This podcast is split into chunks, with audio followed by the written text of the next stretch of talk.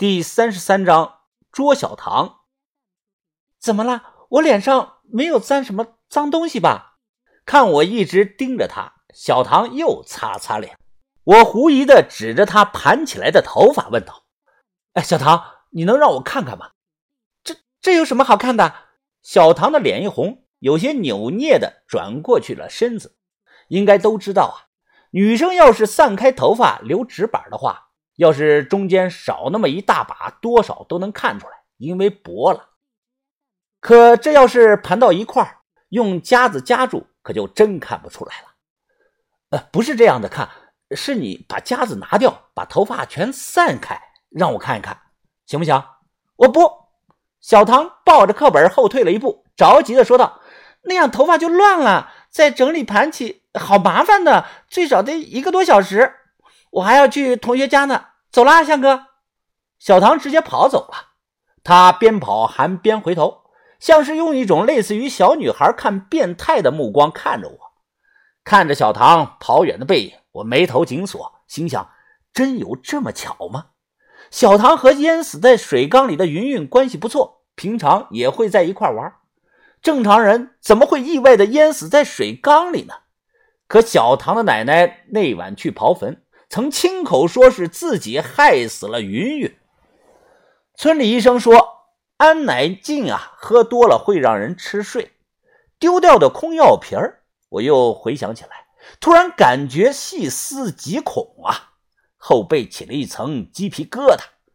如果是女的，唐贵的媳妇被锁在了家里，看起来像是真疯；而小唐才十几岁，一直给我的印象就是个无知的少女。长了这么大，最远的地方只去过永州。爱学习，希望能够靠自己的努力去大城市奋斗。我急匆匆的回去，拽着于哥出来，豆芽仔也跟过来了。啊，于哥，呃，你确定就是这儿？眼前是一户村民的房子，砖墙最少有三米多高，可能快四米了。于哥点了点头，没错，就是这儿。那女的身手敏捷。反应很快，昨天啊，就是追到这儿，他翻上了屋顶。等我翻上去啊，已经看不到人影了。豆芽仔是倒吸了一口凉气呀，看着面前的高墙说道：“哎呀，玉哥，你这个个子高，胳膊长，昨天晚上那女的也就一米六吧，这么高的墙，她是怎么翻过去的呀？”于哥指了指砖墙中间，那里有一个长方形的挖槽，少了几块砖。登墙上来以后啊，在这里踩上一脚，然后靠弹跳力和制空力可以摸到房檐只要双手抓住了房檐一个引体向上就能上去。墙中间的凹槽以前应该是放石敢当的，石头没了，在墙上留下了这么一个凹槽。我和豆芽仔都全力的试了，别说上到房顶啊，就上不到凹槽这里。于哥也是。尝试了三次，最后借助大腿肌肉的爆发力硬登上去的。于哥站在房顶上拍了拍，回忆的说道：“我虽然也上来了，但不如昨晚那女的轻松啊。那女的就跟只猫一样，动作很是协调优美啊。优美个屁！于哥，你快下来吧！”豆芽仔喊道。于哥下来后补充的说：“我昨晚是突然出手。”那女的能反应过来躲过我的这一拳，肯定不是个普通人。于哥的拳头啊，有沙包那么大，指关节上还有厚厚的老茧。除非是红眼睛那种体格，要是普通人挨上一拳，会当场躺尸的。我们三个蹲在墙角，一通的分析。听我说到刚刚看到小唐盘头发的事情后啊，豆芽仔立即就站了起来，一拍大腿说道：“哎呀！”我知道了，就是小唐。我早就看见他不像是个好人。你吵吵个毛啊！小声点。你不是还要追小唐吗？豆芽仔看着我说道：“我什么时候说过要追他了？疯子，你不要乱说呀！”我摇了摇头。哎，不要忘了一件事啊！小唐年纪才多大呀？而且是个土生土长的本地人。现在只是一点怀疑而已。有办法。于哥起身说道：“这样，云峰啊。”你等下把小唐约出来，到时候啊，我会藏在暗中突然出手，就像我打拳一样。一旦感觉到危险，这种高手啊，都会下意识的做出本能的反应，这点装不出来。我还没有说话，就见豆芽仔摸着下巴，分析的说道：“果然啊，人不可貌相啊，越是长得乖巧的女孩，心里就是越狠毒，就跟一条毒蛇一样，盘在树林里，藏在暗中伺伺机的鸟鸟人。”豆芽仔说：“小唐是一条毒蛇。”一个小时后啊，我站在他同学家门口喊小唐出来。他女同学见我站在门口，像街溜子一样，便谨慎地拉了拉小唐。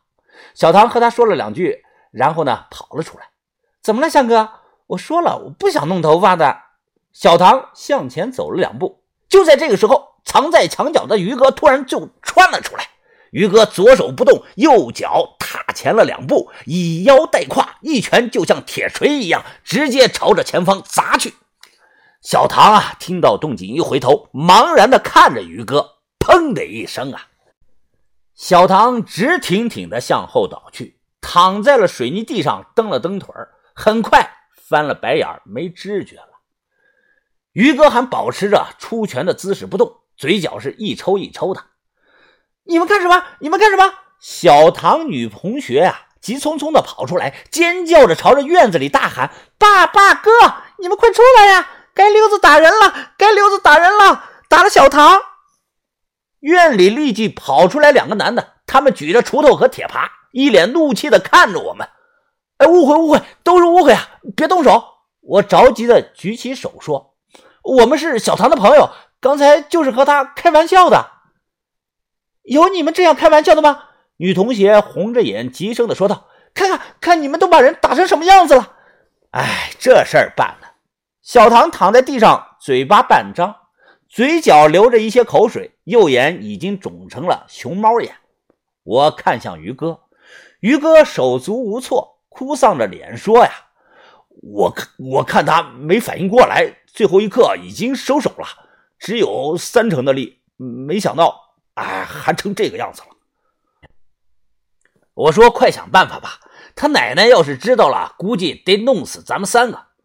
握虎口，掐人中，拍脸蛋见人还是不行，豆芽仔皱着眉说：“要要不我委屈委屈，让我给他做个人工呼吸吧。”听到豆芽仔的话，小唐慢慢的睁开了眼睛，醒了，看着我，小唐委屈的红着眼眶，哇的一声就哭了。别别哭啊！对不起啊，小唐，我们的错，都是我们的错。于哥和我接连的道歉。小唐的女同学掏出小镜子让他看，呃，说你看，小唐，你的眼睛都成这个样子了。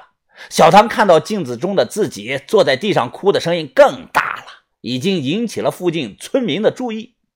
见状，我着急的说：“小唐，你你快别哭了，要不这样吧，我们赔你医药费，你说你要多少钱嘛？”小唐抹了抹眼，抽泣着看了我一眼，小声的说道：“那、那、那、那就给我三百块，